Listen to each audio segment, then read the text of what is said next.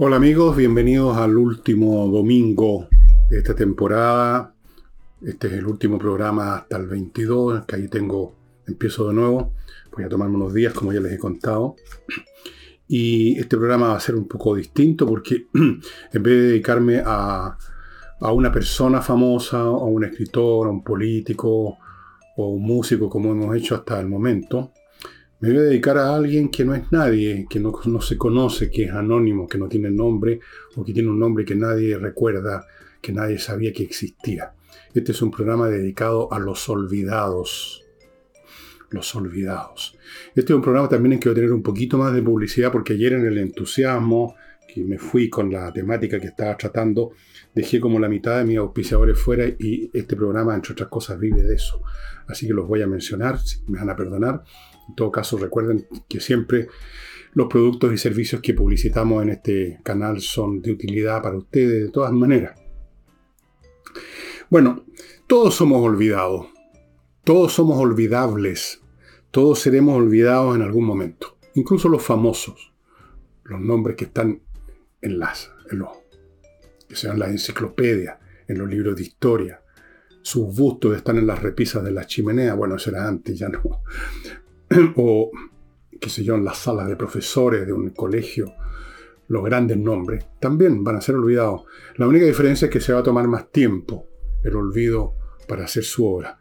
Pero, ¿quién duda que va a llegar un momento en el futuro, no sé, mil años, diez mil, cien mil, un millón, en que no va a quedar nada de ellos en la memoria de la humanidad, porque quizás no va a haber humanidad tampoco que los recuerde. Porque el olvido el olvido es la expresión psicológica de la destrucción y aniquilación de todas las cosas en este mundo nomás. En este caso, la aniquilación del recuerdo de lo que alguien hizo. Y muchas veces ni siquiera hay un recuerdo que sea aniquilado, no hay nada. Los olvidados son también al mismo tiempo los desconocidos, que somos prácticamente todos los que vivimos en este planeta. Ahora, ¿por qué trato este tema? Porque hay algunos olvidados que quizás no deberían haberlo sido, hay otros que fueron merecidamente olvidados, hay otros que fueron olvidados, pero su obra o una parte de ella vive por intermedio de otros. ¿Quién inventó el fuego, por ejemplo? No tenemos idea. O sea, no, Nadie inventó el fuego. ¿Quién descubrió cómo hacer fuego? ¿Quién fue el primer hombre que frotó una ramita y juntó unas hojitas secas y comprendió que con el calor del frote se iba a llegar en un momento dado a la temperatura en que algo se iba a inflamar? No sé ni cómo lo entendió ni cómo lo pensó.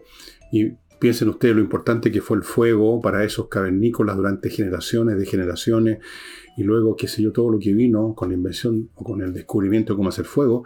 ¿Y cómo se llamaba ese fulano? ¿Quién era? ¿Dónde ocurrió? ¿Cuándo? Tenemos idea. Y lo mismo con muchas cosas. ¿Quién inventó el arco y la flecha? Un arma que. o un instrumento de cacería que ha, durado hasta el día de hoy. No como arma ya quizás, pero ahí está en las competiciones deportivas.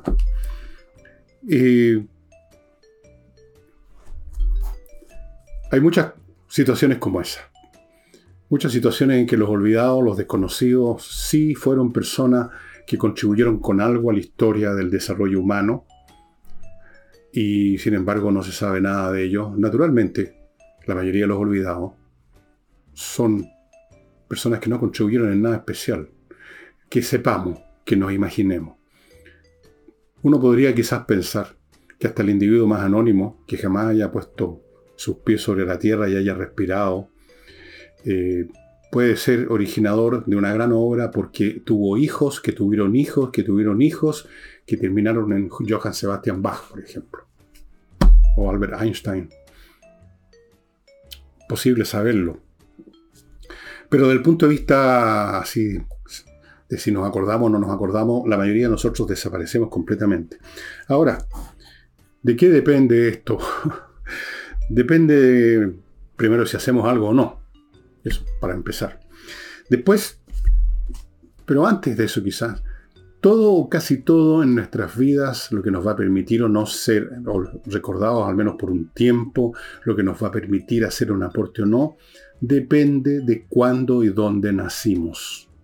Simplemente.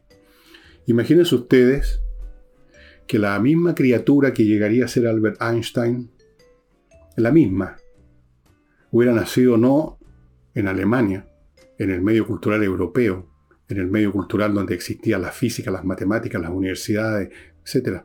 Que hubiera nacido en la isla Fiji. Imagínense Albert Einstein en la isla Fiji. O en Haití, con el perdón de los haitianos. ¿Qué habría sido de Albert Einstein? Yo les voy a decir lo que habría sido de Albert Einstein. No habría sido Albert Einstein. Quizás, quizás, suponiendo que todo su intelecto residía ya en su cerebro, en, esa parte de su ser que era el órgano que está dentro del cráneo, suponiendo que sea así y que en realidad es el medio, en definitiva, el que programa de cierta forma el cerebro. Pero supongamos que no, que prácticamente lo más importante estaba ya en esa criatura. ¿En qué se habría convertido en la isla Fiji? En un gaffiter, quizás, el mejor gaffiter de la isla Fiji. Llamen a Albert Einstein para que le repare el, el una cosa así. O cualquier otro, cualquier otro gran genio que llega a ser gran genio por una obra y llega a crear esa obra porque nació en el lugar y en el momento en que podía hacer uso de todo un material cultural que estaba a su alrededor. Eh, así es, todo depende de eso, en gran parte. Y hay veces en que también podemos decir que de lo mismo depende la magnitud de la obra. Porque no es necesario que nos pongamos en el extremo entre Alemania y la isla Fiji. Podemos ponernos en una posición intermedia que son las más numerosas en todo orden de cosas, en un continuo. Entre los polos siempre hay muchas más posiciones, ¿verdad? Si Einstein nace no en la isla Fiji o en Haití, sino que nace, nace en Chile. nace en Chile, ¿qué habría sido de Albert Einstein? Algo más que un gaffiter, pero probablemente no habría sido el gran físico. Probablemente no, porque no estaban dadas las condiciones culturales acá. Simplemente. Otros son trasladados a otra parte muy pronto y eso les permite desarrollar sus talentos, lo que tenían. Y un caso que me gusta poner, que lo he puesto muchas veces, creo, no sé si en este programa, pero en alguna parte es el de Claudio Arrau. Claudio Arrau, que nació en Chillán en 1910, creo, una cosa así, no estoy seguro, pero ¿qué pasa si no era un chico prodigio, etcétera? Pero ¿qué pasa si nadie hace lo que se hizo de mandarlo a Alemania, a completar sus estudios y a desarrollarse? Habría terminado de pianista en Sábados Gigantes con Cueva. Eso es. Eso es. No habría sido Claudio Rao. Habría sido otra persona, otro, otro talento. Hay veces que el olvido, el olvido de la persona, el olvido del autor, no equivale al olvido de la obra, pero no se sabe de, qué, de quién es esa obra, como el ejemplo que le puse del fuego. Pero antes de continuar con esto, tengo algunas cosas más que contarles de los olvidados, tengo algunos libros que les voy a mostrar. Me voy a entrar ya a mi un poco más nutrida lista de auspiciadores por los que se me olvidaron ayer. Parto con miclimo.com que está con esta oferta fantástica. Dos equipos como los que ustedes están viendo, más la instalación de estos equipos, o sea, dos instalaciones. Estas cuatro cosas, dos instalaciones más dos equipos, por 950 lucas, ni un peso más. En este momento en Santiago, en el momento que estoy grabando, sábado en la tarde, hay, según un reloj, un reloj que tengo aquí me da la temperatura interna, que yo la tengo graduada con clima en 19, eso es pero afuera hay 34 grados.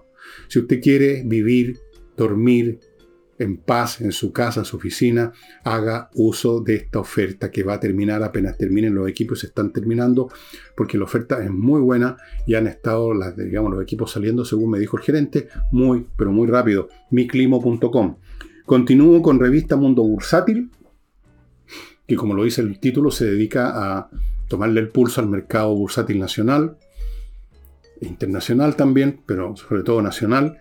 Es escrita, esta revista es hecha por especialistas y los instan, los convocan a que se suscriban. Si usted invierte, aunque sea una vez al año en la bolsa, es bueno que esté bien informado para evitar una mala inversión y ojalá ser una buena inversión. Nada está garantizado, pero obviamente que si uno está bien informado, las probabilidades de ganar aumentan muchísimo. Mundo bursátil. Y continúo con Fractal Logistic, una empresa que se encarga del desembalaje y bodegaje de todo aquello que llega para el funcionamiento de su empresa, ya sea artículos terminados, materias primas, máquinas, herramientas, lo que sea, lo que llega en container, qué sé yo, ellos se dedican al trámite de sacar eso, del bodegaje, todo eso, la logística de una empresa. Fractal Logistic. Em, continuemos con esto por una razón misteriosa que tal vez se vincule con mi propia vida personal, porque yo voy a ser uno de esos olvidados apenas para la chala. O sea, hay algunos que se olvidaron de mí mientras estoy vivo. Todavía me topo con personas que me dicen, oiga, Fernando, hace rato que no lo veo en la televisión y resulta que no estoy en televisión hace como 6, 7 años. Pero no tienen idea de mí y está bien, no, tengo, no tienen por qué saber nada.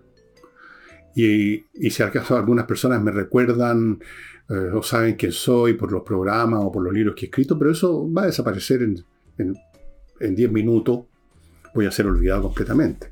Entonces, quizás por eso tengo una cierta sensibilidad a rescatar autores olvidados, a ver qué es lo que se olvidó de ellos, qué es lo que tenían, qué es lo que le ofrecieron al mundo y por qué se les olvidó y quiénes eran. Me llama la atención. No sé si es piedad, curiosidad, morbo, no lo sé. Y esto partió, les cuento, leyendo al papá de un famoso político británico del siglo XIX, que era Benjamín Disraeli. No me acuerdo el nombre pila del papá, creo que era Isaac Disraeli. Y tiene un par de libros que nadie conoce, nadie se acuerda de ellos. Yo los bajé, tan a cero peso en internet. Eh, un par de libros en que hace anotaciones sobre distintos aspectos de la literatura europea de su época, anécdotas de autores, de libros, muy entretenido. Y ahí aparecen autores olvidados, tal como el propio israelí, que probablemente si alguien se acuerda de él, es un historiador profesional que sabe que era el papá de Benjamín. Por eso se acuerdan de él nada más.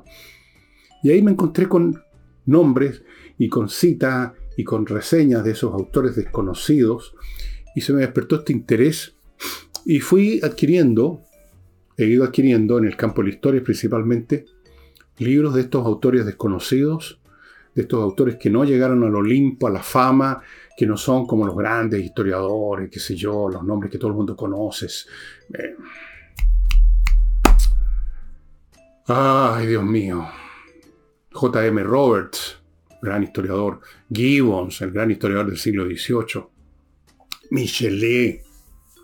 Thiers, en Francia, son del siglo XIX. Eh, esos tipos son los conocidos, son los grandes. Incluso si uno no lo ha leído, los conoce de nombre, que sea, siquiera los ha visto en algún lado. Pero ¿quién conoce, por ejemplo, a este señor? Edwin Pierce, que escribió este libro que se llama La destrucción del imperio griego y la historia de la captura de Constantinopla por los turcos, que es un tema que siempre me ha interesado, el imperio bizantino y la dramática, el dramático capítulo final cuando el sultán, no me acuerdo cómo se llamaba, no era Solimán, era otro, otro nombre, tomó Constantinopla en 1453. Y aquí está este libro editado por una editorial que se dedica precisamente a estos autores que ya nadie lee, Kissinger, Kissinger Legacy Reprints, reimpresiones del, eh, del, legado, podríamos decir. Y ahí está este caballero contándonos del imperio, Edward Pierce. ¿Quién era? Caballero de la Orden Griega del Salvador y comandante de la Orden Búlgara del Mérito. ¿Y por qué? Porque este caballero fue funcionario diplomático en el siglo XIX en Constantinopla del Imperio Británico. ¿Y este libro cuándo fue publicado y luego olvidado inmediatamente? En 1908. Esto es un reprint. Este libro físicamente no es de 1908, pero fíjese usted que hasta la letra, la forma, ellos hacen una, especie de réplica a, la pata. ¿Por qué? Yo tengo otros libros de esta historia de la caída de Constantinopla, libros que son de autores famosos, grandes historiadores. Pero quería ver qué decía este fulano. Y ahí está la cuestión. En estos fulanos desconocidos, porque no hicieron carrera, este es un funcionario que escribe un par de libros, este y otro más. Así como yo he escrito La insurrección y otro más y no soy académico ni nada, y por lo tanto no, no va a pasar nada con mis libros, en absoluto, no van a tener, digamos, repercusiones en ese plano. No, desaparecen simplemente. Lo este caballero, Tiga, hay material interesante, hay, hay, hay, hay idea, hay raciocinio, hay hechos que quizás se le pasaron a otro historiador y vale la pena y uno empieza a simpatizar con estos autores desconocidos y olvidados, pero que miren ustedes que de alguna forma reverbera su obra y se la reimprimen. Y lo mismo me pasó con este otro caballero, Samuel Dill. ¿De quién hablo en uno de mis libros? En un libro que trato de libros, hablo de este precisamente de Samuel Dill, que escribió dos o tres libros, este, los tengo dos de, él o, los tres. La sociedad romana desde Nerón a Marco Aurelio. ¿Quién era este señor Dill? Bueno, este señor Dill, del cual aquí no hay ninguna reseña, porque esta es otra de estas reimpresiones. Les podría mostrar muchos más libros como este. Empieza el tiro el texto, ninguna información. ¿Quién era Dill? Era un pastor protestante, eh, escocés me parece, o irlandés, irlandés creo. Y un hombre culto, inteligente, interesado en historia y escribió, y excelente, este es uno de los libros sobre el, cómo funcionaba, cómo era la cultura, cómo era la mentalidad que reinaba en este periodo de, ya imperial desde Nerón, que gobernó en el 60 y tanto después de Cristo, Marco Aurelio, que muere en el 180, este periodo ya del imperio en su etapa media, se supone que es un periodo dorado, después de Nerón por lo menos, vienen los mejores emperadores, pero igual era, era, era como un veranito San Juan, la verdad. Y está muy bien. Yo no he leído ningún otro historiador con, tan, con tanta penetración psicológica como Samuel Dill. Y afortunadamente hace un par de días atrás, leyendo a un historiador que sí es muy conocido, que es una eminencia de la historia antigua, que se llama Peter Brown, que tiene un libro que se lo he mostrado aquí sobre, la, sobre el desarrollo de la iglesia en la etapa tardía del Imperio Romano y cómo empezó a desviarse el dinero que los ricachones usaban antes para edificios públicos, empezó a desviarse en la iglesia. Bueno, lo encontré con que lo cita. O sea, Brown, que es un autor, un hombre muy buena onda, que cita a todo el mundo, a todos les encuentra algo bueno que decir de lo que escribieron una persona así, son pocas, ¿no? Y resucita en una línea o dos a Samuel Dill, y yo lo resucité leyéndolo. Les sigo contando, tengo que seguir con mis bloques porque si no voy a quedar mal con mi auspiciadora a decir cómo es esta cuestión.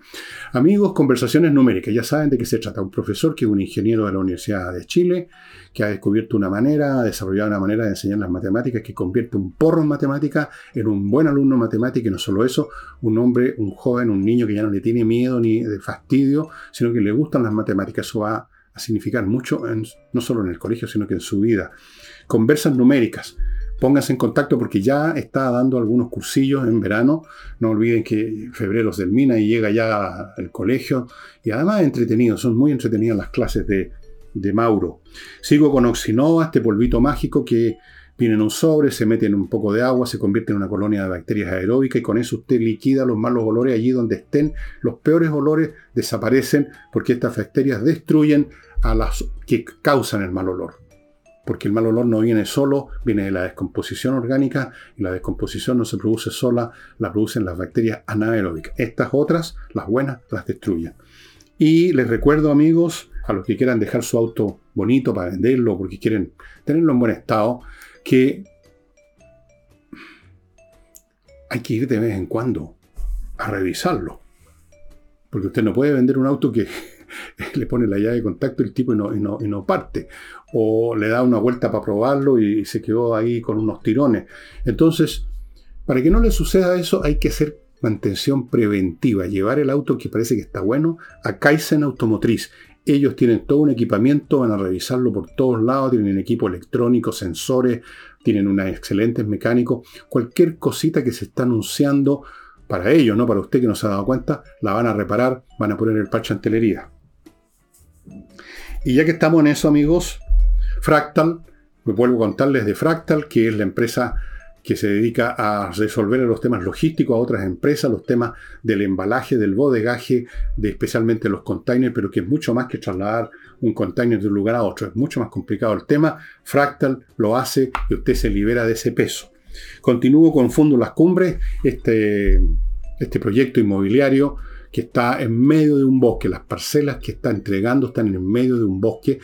Esta zona del Fondo de las Cumbres está como 10-15 minutos de distancia de Puerto Vara.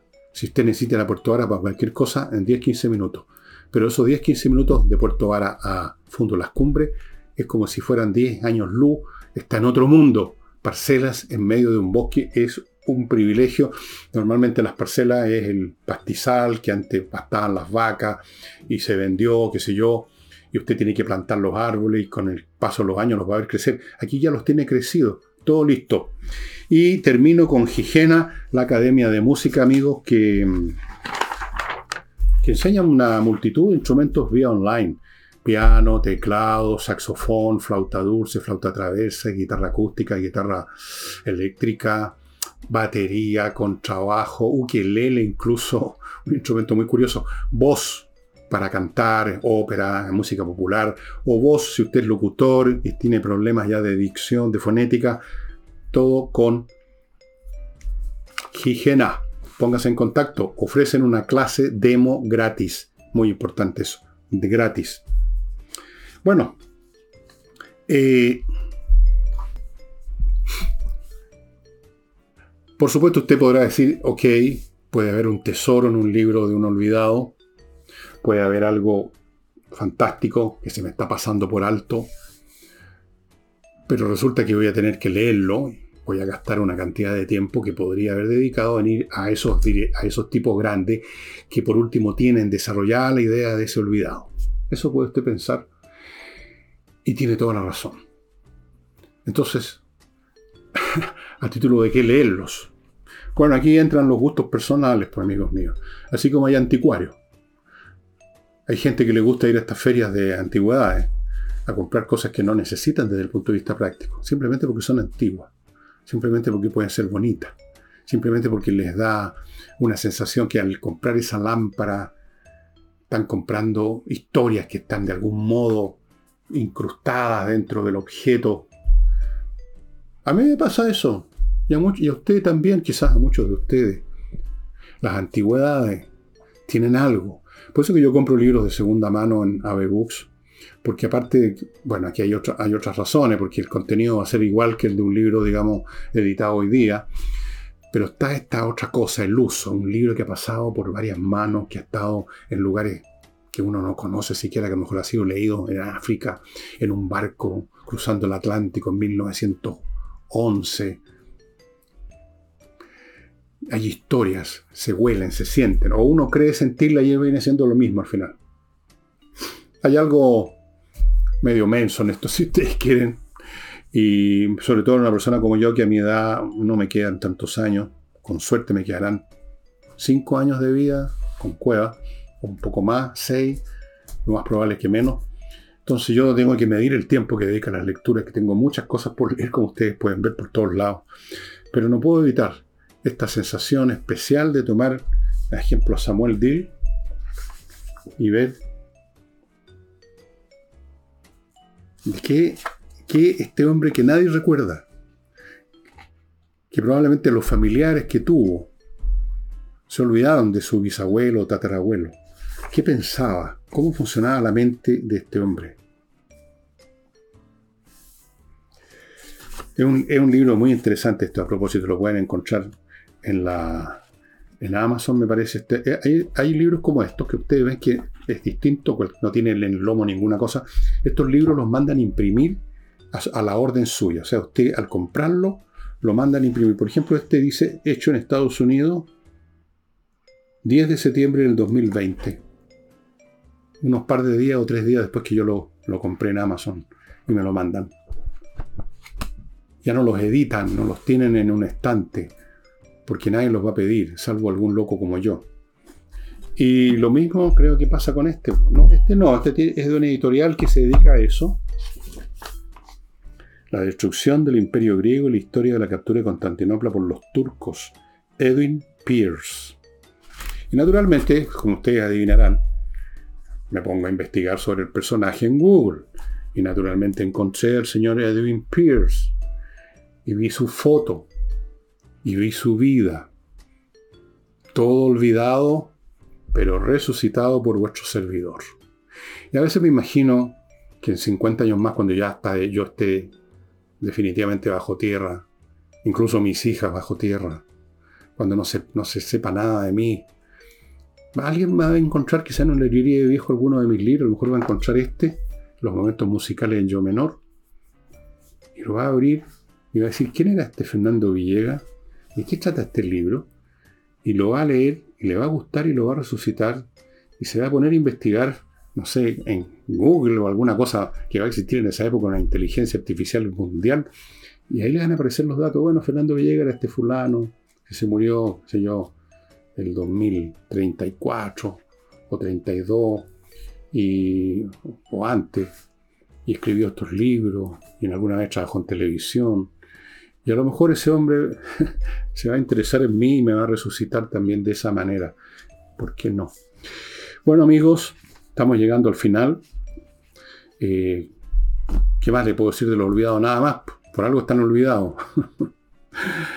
¿Cuántos? Había un alguien que decía, me parece que fue Aldous Huxley, un gran escritor británico, en un libro, decía, si no es él es otro, eh, ¿cuántos genios no, saber, no sabremos ni siquiera que pudieron haber llegado a existir porque murieron de niño. Y cuenta la historia de un niño que era una prodigio en las matemáticas, que lo hacían, lo hacían sentir, decía Aldusali, que era un tipo de gran inteligencia, lo hacía sentir como un perro, un niñito de 6, 7 años, que lo veía todo matemáticamente, y murió de una enfermedad, era un niño pobre en Italia. Nunca sabemos de ese, no sabremos. ¿Cuántos Shakespeare habrán muerto? ¿Cuántos posibles Shakespeare? Muchos. ¿Cuántos Shakespeare nacieron en la isla Fiji? ¿Cuántos niñitos para las matemáticas como este murieron? ¿Cuántos grandes artistas? Bueno, en este libro de Isaac de Israelí hay, ahí nombres de personajes que él decía, yo lo conocí a este joven que era un poeta fantástico y se va a Londres y lo agarró sé yo, la cifra y la pulmonía y se murió y nadie lo editó porque cuando llegó y presentó sus cosas, los libreros no lo editaron porque no era negocio editar libros de alguien que no conoce, no es conocido.